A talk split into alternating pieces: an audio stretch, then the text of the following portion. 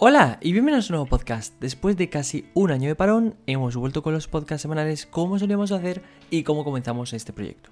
En el día de hoy hablaremos de los nuevos iPads Pro con M2 que nos ha presentado Apple esta misma semana, de cómo Starlink podría llevar su internet a los aviones o incluso los comerciales y el nuevo y primer vehículo 100% eléctrico de Rolls-Royce. Bien, primero todo, el iPad Pro de 2022. Como es habitual en el mes de octubre, Apple le tocaba renovar alguna cosilla. Y en este caso han sido el iPad Pro, el iPad más básico, que en este caso es el de 10 generación, y el Apple TV 4K. Bien, hoy nos vamos a centrar en ese iPad, el iPad conocido como el más potente de la historia de Apple. Este iPad Pro de 2022 con chip M2 para casi, casi, casi igualar a un MacBook. Bien, lo primero más interesante de este M2 es que iguala el procesador que vemos en el MacBook Air y mejora hasta un 15% la potencia respecto, por ejemplo, al iPad Pro del año pasado, que veíamos, por ejemplo, con el M1, obviamente según Apple. Igual que el iPad Air lo enfocaban hacia, digamos así, estudiantes por esa versatilidad que ofrece, este Pro lo enfocan a diseñadores 3D, jugadores e incluso fotógrafo por su gran potencia, ¿no? Obviamente, hablamos del modelo más pro, con lo que es consecuente de su apellido. Otro detalle es la pantalla. Obviamente, mantiene la tecnología ProMotion, eso conocido como 120 Hz que llama así Apple. También la pantalla Retina XDR y cuenta con una matriz mini LED que, de nuevo en palabras de Apple, nos permitirá ser más eficiente y mejorar aún más los colores. Obviamente, yo todo esto lo comento un poco porque no hemos podido tener la posibilidad de ver ni los benchmarks, ni las primeras pruebas, etcétera, porque acaba de salir. Es decir, Apple nos pone un montón de detalles porque las presentaciones siempre son así, ¿no? Es decir, siempre vemos que ponen, bueno, es un 20% más potente, es un 40% más eficiente, es más colorido, tiene mejores cosas, ¿no? Siempre las presentaciones son así, hay que tenerlo en cuenta. Luego, obviamente, puede ser que no, puede ser que no sea tan potente como esperábamos, puede ser que a lo mejor, no sé, de la presentación a la realidad a veces cambian mucho o no las cosas, ¿no? Pero como digo, todo esto de 15% más potente, mejores colores, etcétera, en un principio tiene que ser verdad porque han mejorado el procesador, han mejorado la pantalla, pero también hay que decirlo que en palabras de Apple, luego la realidad puede ser o no distinta. Bien, con el tiempo, también hay que comentarlo, el apartado fotográfico se ha vuelto cada vez, obviamente, más importante en los iPads. Es por eso que contamos con una doble configuración de 12 más 10 de gran angular, acompañado del, obviamente, sensor LIDAR, y que lo gracioso de esto es que parecido al iPhone, pero aún así sigue sin igualarlo. Es decir, el año pasado, con el iPad Pro, con ese un poco rediseño que vimos nuevo, sí que es verdad que se parecía bastante, es decir, ya era más, más iPhone que iPad, ¿no? En cuanto, como digo, obviamente, el módulo de cámara porque veíamos un diseño bastante parecido y unos sensores también parecidos.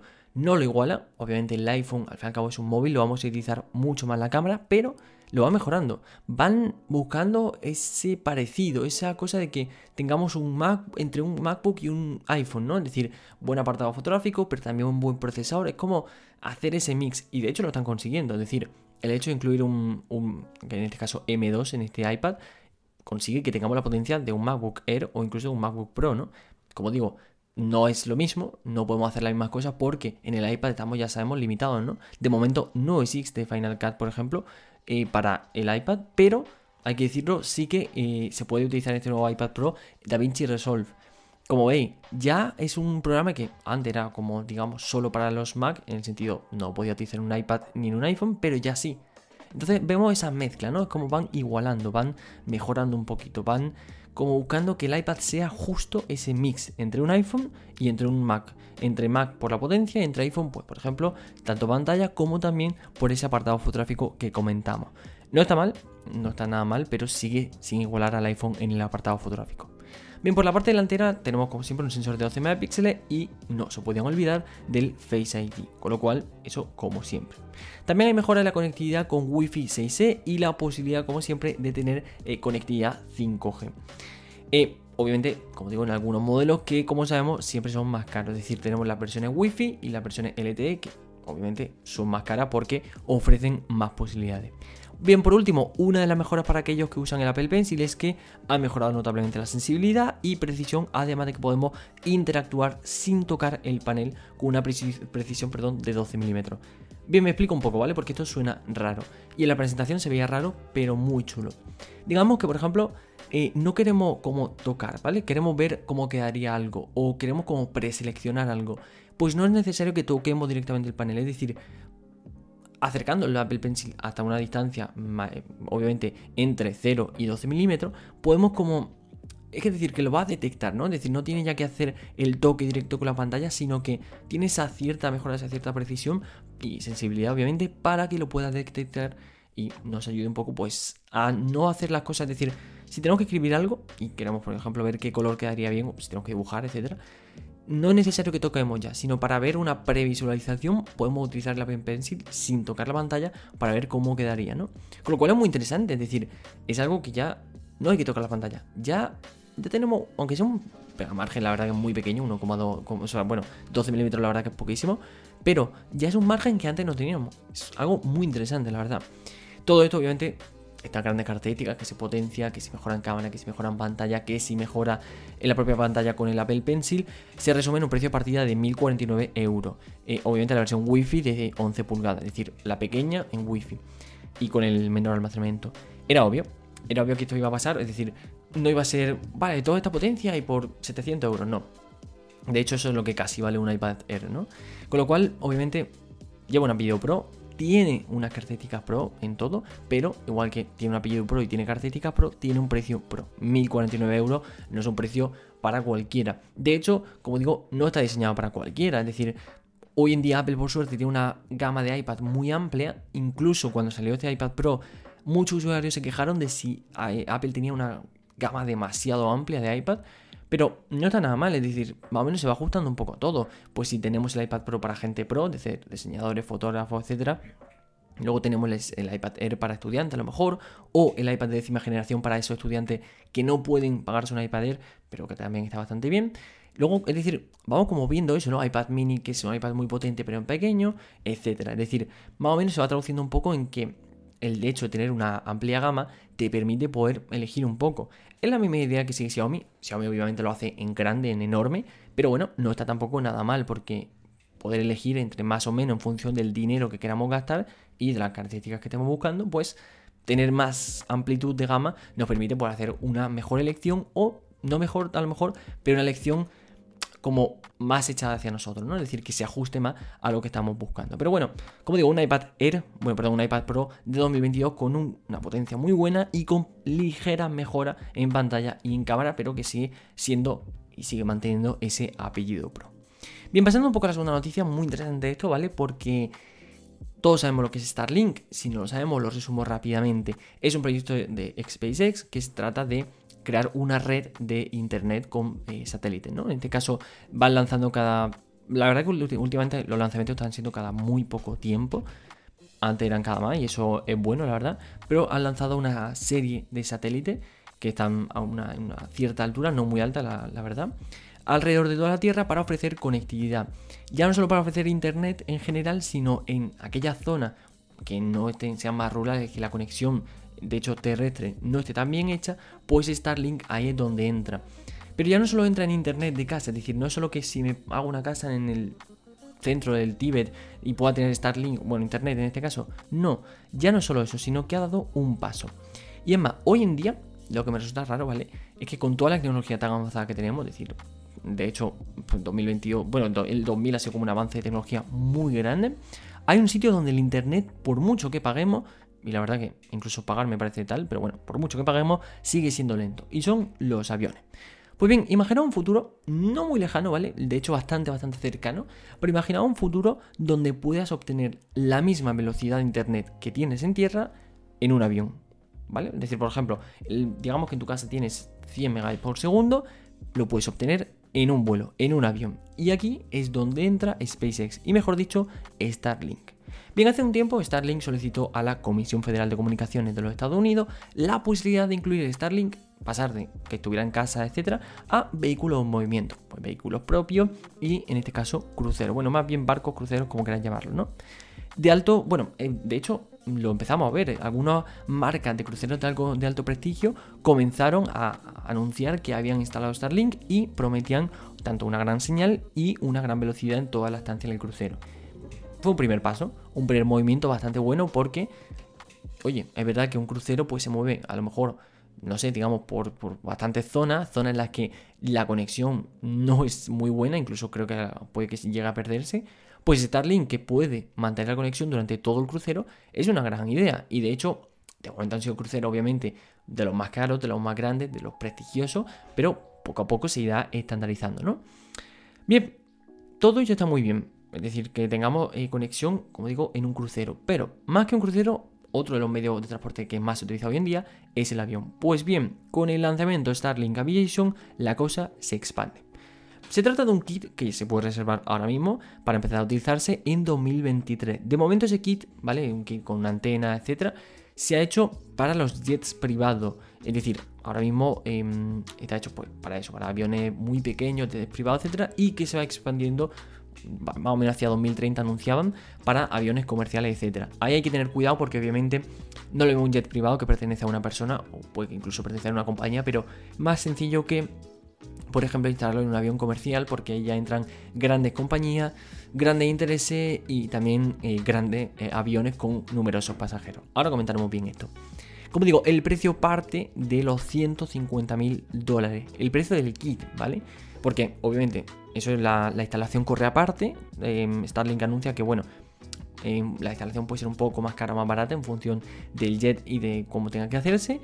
Pero eso, eh, el hecho de solo comprar el kit, pues parte de los 150 mil dólares. Bien, según la propia compañía, es decir, la propia Starlink, han facilitado bastante la instalación de este kit, de esta antena, etcétera, para hacerlo en un tiempo mínimo. Por ejemplo, si estamos haciendo un mantenimiento mínimo del avión, pues que se pueda instalar en, relativamente poco tiempo, ¿no?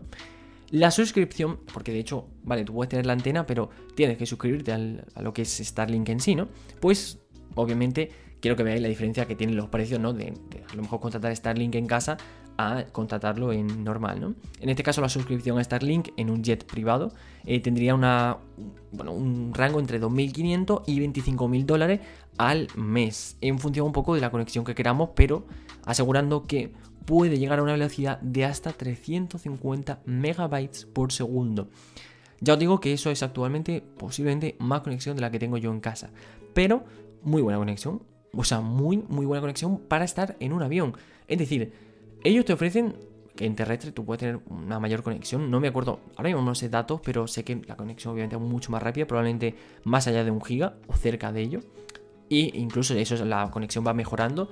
Es algo, es un proyecto relativamente nuevo que empezó ofreciendo poco, pero que prometían que con el tiempo, es decir, conforme se van lanzando y lanzando satélites, la red mejora, la, la latencia es menor y la velocidad aumenta, con lo cual obviamente llegará un momento en el que ofrezca incluso, o eso se espera, de, hecho por eso está hecho el proyecto, de que llegue un momento que ofrezcan más que las propias compañías terrestres, ¿no? Es decir, que puedan ofrecerte 2 GB, 3 GB, 10 GB simétricos em, por un precio incluso menor, ¿no? Técnicamente. Eso, como digo, con el tiempo, no es algo que vaya a ser mañana precisamente. Pero está muy bien porque si esto se cumple, es decir, si estos datos se cumplen, será un gran salto, ya que actualmente los aviones, ¿vale? Ofrecen, digamos, 100 megabits por segundo, lo que supone unos 15 eh, megabits por pasajero, es decir, por cliente, lo que supone algo muy malo, es decir, imaginaos si tuviese que subir un vídeo a YouTube con 15 megabits, que sí, que es algo que podemos ver en algunos sitios, incluso yo he llegado a tener esa conexión, pero estás en un avión, has pagado, obviamente, si pagas el internet eh, has pagado por un sitio bastante bueno, un avión, etcétera, en un viaje y si tienes que subir un vídeo a YouTube o algo, un contenido cualquiera a la red, con 15 megabytes es horrible. Pero em, si pones Starlink, es decir, eh, lo que han dicho la compañía es que cuando Starlink permitiría en ese mismo caso una velocidad para cada pasajero de 350 megabytes. Es decir, digamos que en los aviones convencionales, ¿vale? Jet, lo que sea, igual, vamos a hablar de aviones convencionales mejor. Esos 100 megabits se tienen que repartir eh, equitativamente, entre comillas, es decir, se hace como una tarta y se va partiendo por trozos. Pero Starlink lo que ofrece es que, claro, su conexión es diferente. Podría ofrecer la misma conexión para cada pasajero. Obviamente, eso ya trata un poco en función de cuánto paguemos, es decir, como he dicho antes, el rango era entre 2.500 y 25.000, pues obviamente 2.500 la conexión será menor que si pagamos 25.000. Eso era obvio. Pero pasaría lo mismo probablemente en los aviones. Es decir, oye, puedes pagar tal o puedes pagar cual y ya en función de eso te puedes conectar a una red más potente o menos potente. Pero el hecho de poder cumplir con esta promesa de 350 megabytes por segundo por pasajero en un avión, a mí me parece increíble. No pagaría porque probablemente sería bastante caro, al menos por ahora. pero me parecería algo muy increíble y un gran paso, tanto para el Internet en general como en los aviones, como también para la propia Starlink.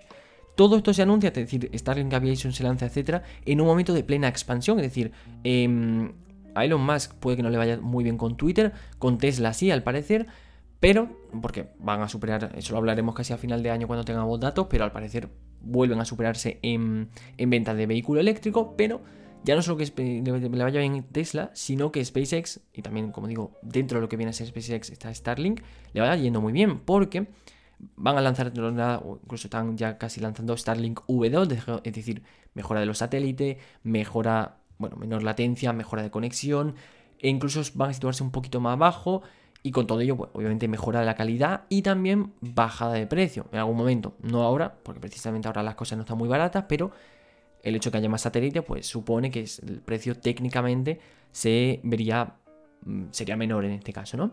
Pero ya no solo eso, sino que también superan la barrera de 500.000 clientes en Starlink, con lo cual es un momento muy bueno para anunciar esto, un momento de buena noticia. Obviamente, pues siempre hay malas noticias, sobre todo si tiene una compañía de satélite, la cual pues, obviamente puede que sea que tus satélites no están, no todos los satélites que has lanzado funcionan, ¿no? porque más o menos suelen lanzar unos 70 satélites por lanzamiento, pues digamos que esos 70 solo 50 funcionan, no es una gran noticia, pero em, esto sí que son buenas noticias, es decir, son noticias muy muy buenas para tanto para Elon Musk como también como digo para Starlink, ¿no? Con lo cual era el momento perfecto para eh, anunciar este Starlink Aviation. Y bien, pasando un poco a la última noticia, más interesante todavía, porque llega el primer coche 100% eléctrico de Rolls Royce. Bien, a lo largo del tiempo, las míticas marcas de coches de lujo em, se han ido pasando poco a poco, muy poco a poco diría yo, a la opción eléctrica. Y una de las últimas marcas, o mejor, una de las últimas lujosas marcas en hacerlo ha sido Rolls Royce, que nos ha desvelado su nuevo coche y primero 100% eléctrico. Bien, entiendo lo de que se hayan ido pasando poco a poco. Em, tienen la posibilidad de hacerlo mucho más antes, porque obviamente eh, tienen un dineral, pueden invertir en I de mucho más que otras marcas, eh, porque son marcas de lujo, de hecho. Pero, obviamente, la, clientela, por así decirlo, de estas marcas de lujo lo que buscan es mm, gastar, ¿no? Y no gastar precisamente electricidad, sino gastar gasolina bien.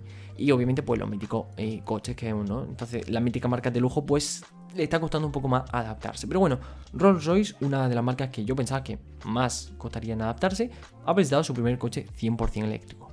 Su nombre de hecho es el Rolls Royce Spectre. No conocemos precio de momento, pero sí sabemos que lo veremos con suerte. cuando digo con suerte, no es porque los planes de lanzamiento vayan mal, sino porque si tenéis suerte de veros un Rolls Royce por la calle, mm, la verdad que tenéis bastante suerte, ¿no? Pero como digo, con suerte por la calle a finales de 2023. Con suerte porque a menos ser que viváis en Dubai, en el centro de Nueva York o Los Ángeles o algún sitio así, eh, va a estar complicado ver, bueno, igual en Mónaco también, pero si no, va a estar complicado ver, ver, un Rolls Royce así como así, ¿no? Pero bueno, si tenéis suerte, hacia finales de 2023 eh, podréis verlo por las calles. Bien, con este coche inicia su transición, la famosa transición hacia el eléctrico, hacia 2030, donde en 2030 quieren ser completamente eléctricos en toda su flota. También debido, obviamente, no es solo porque se comprometan con el medio ambiente, sino que la normativa, eh, algunas normativas, como por ejemplo la de la Unión Europea, no les permitía vender coches de combustión más allá del 2035. Bien, está muy bien que eh, esos 5 años de margen eh, lo dejen, es decir, que se comprometan hacia 2030 y esos 5 años les sobren un poco. Está bastante bien, ¿no? Porque cuanto antes, como siempre, mejor.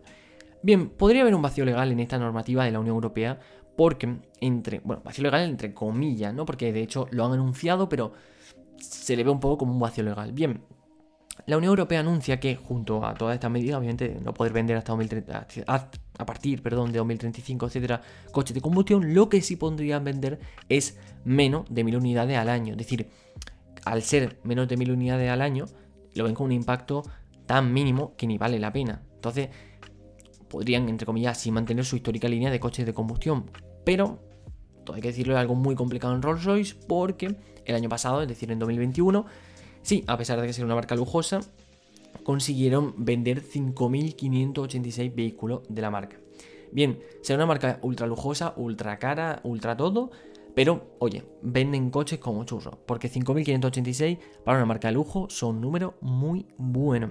Eso sí, no tiene mucho sentido esto porque el objetivo de la Unión Europea es dejar de lado totalmente los combustibles fósiles, entre ellos obviamente el diésel y la gasolina, em, frente obviamente a la electricidad debido a su gran ineficiencia. Ineficiencia de los combustibles fósiles frente a la electricidad. Bien, me explico. Es decir, em, técnicamente, con, el tema de tener que, que, cargar el coche eléctrico, etcétera, frente a cargar el coche en combustión y cuántos kilómetros nos pueden dar, pues técnicamente la electricidad es bastante más eficiente. Vale que tarda más en cargarlo o en llenarlo, por así decirlo, pero la electricidad es más eficiente. Algo que en este Rolls Royce Spectre no se, no se cumple o no ocurre, ¿no? Bien, me explico. El Rolls Royce Spectre es una bestia literalmente de 5,45 metros de largo, 2,8 de ancho y una batalla, bueno, perdón, 1,56 de alto y perdón, una batalla de 3,21 metros. Aunque el tamaño de su batería eh, no se ha hecho oficial, pesa 2.975 eh, kilos. La batería. Bueno, perdón, o sea, perdón, el coche, de los cuales obviamente 700 kilos corresponden a la batería. 700 kilos la batería. Y todo ello para alojar cuatro personas en su interior que apenas podrán recorrer 520 kilómetros, siempre y cuando más o menos se mantenga el, el esperado 21,5 kilovatios hora por 100 kilómetros. 520 kilómetros con una batería de 700 kilos, no sabemos tamaño, pero 700 kilos es mucho. Y como digo, para cuatro personas, 520 kilómetros. No es el coche más eficiente. La verdad que a nivel de eléctrico no es muy eficiente, que digamos. Es decir, al lado a lo mejor de un Model X, que digamos que sería como el que más personas pueda alojar, em, es mucho más eficiente. Un Tesla Model X al lado de un Rolls Royce Spectre. De hecho, no busca la eficiencia. Em, ya os lo digo, eh, ahora lo vamos a comentar, pero bueno, sigue manteniendo todas sus señas de identidad con las puertas llamadas suicida para facilitar la entrada, paraguas en la puerta, cielo estrellado dentro del habitáculo y obviamente pues toda una serie de añadidos em, que buscarán, bueno, que, básicamente añadan los propios pasajeros, ¿no? Para sentirse un poco como en casa. El ansiado refinamiento siempre buscado por la firma británica, esta vez está asegurado. No habrá ruido ni vibraciones de su extraordinario V12. Bien, Obligar a que Rolls-Royce eh, se pase al coche eléctrico será necesario normativamente, pero demuestra que la industria del automóvil siempre habrá un hueco para los vehículos poco respetuosos con el medio ambiente, independientemente de qué energía la propulse, porque básicamente esta es su razón de ser. Los clientes de esta, eh, marca em, buscan vehículos gastones, excesivos, desmedidos y altamente ineficientes. Es decir, lo llevan, eh, la marca como Rolls Royce lo llevan en los genes y a su cliente le da exactamente igual. Porque no le importa eso, porque si te puedes comprar un Rolls Royce, piensas poco en eso. Obviamente, está muy bien que se pasen al, coche el 100% eléctrico con este Rolls Royce Spectre. Y me parece muy bien que incluso sea hacia 2030, porque estamos en 2022, a punto de 2023, es decir, 7 años. Em, obviamente, una empresa suya tampoco es tan complicado, 7 años le da incluso de sobra, porque no es que tengan una gran flota y con el eh, dinero, bueno, el nivel de inversión que tiene una marca como el Rolls Royce, no muy complicado que digamos. Pero está muy bien todo eso, aunque para ser su primer coche 100% eléctrico, no es un coche que digamos muy eficiente eléctricamente. Es decir, hay mejores coches eléctricos 100% que son bastante más eficientes, pero bueno, al menos un primer paso ya está hecho. Bien, eh, por eso mismo eh, el tema de que haya coche, bueno, quieran mantener un poco el tema de la combustión, etcétera, eh, marcas como Porsche quieren potenciar los conocidos como combustibles sintéticos, de los que no me puedo parar a hablar porque la verdad que es un poco largo el tema, si queréis lo podemos hablar en el siguiente podcast, pero bueno, combustibles sintéticos porque sabe que solo unos pocos podrán pagarlo. Y obviamente esas pocas personas que pueden pagarlo son sus clientes. Pero bueno, está muy bien, ¿vale? Como primer paso, siempre comento, decir que una marca lujosa sea capaz de dar el salto hacia el 100% eléctrico sabiendo que sus clientes en general no buscan eso, oye, a mí me parece bastante, bastante bueno. Pero bueno, hasta aquí el podcast de hoy. Han sido las tres noticias más importantes de esta semana. Repasemos un poco por encima el nuevo iPad Pro 2022 con ese M2 tan potente que está casi igualando un Mac y buscando ser el mix entre un iPhone y un MacBook. Luego, por otro lado, tenemos el tema de Starlink en los aviones, Starlink Aviation, que de momento llegará a los jets privados y más adelante pasará a los aviones comerciales. Muy buena noticia, la verdad, porque el hecho de que tengamos buen internet en los aviones es algo que creo que es importante. Aunque sea muy caro, la verdad, el, internet en los aviones es bastante caro. Obviamente depende de cuánto. Si pagas por, por 15 megabytes no creo que sea muy caro, pero si pagas por 100 sí lo es. Aunque no pueden ni mantenerlo en verdad, pero bueno, da igual. Y por último, este Rolls Royce Spectre, un coche, el primer coche 100% eléctrico de la marca. Poco eficiente, pero muy bonito, todo hay que decirlo, es precioso, como un Rolls Royce, manteniendo todas las señas de identidad y buscando esa transición hacia la flota 100% eléctrica de la marca. Hasta aquí el podcast de hoy, espero que te haya gustado, no olvides seguirnos en redes sociales, tanto Instagram, Twitter, Telegram, nos pueden encontrar como arroba migitecno y también pues, puede escuchar nuestro podcast tanto en Spotify, en Apple Podcasts, Anchor, Spreaker, bueno, tienen numerosos sitios, ¿no? Muchísimas gracias por escucharme, espero te haya gustado y nos vemos la siguiente semana con el siguiente podcast. Adiós.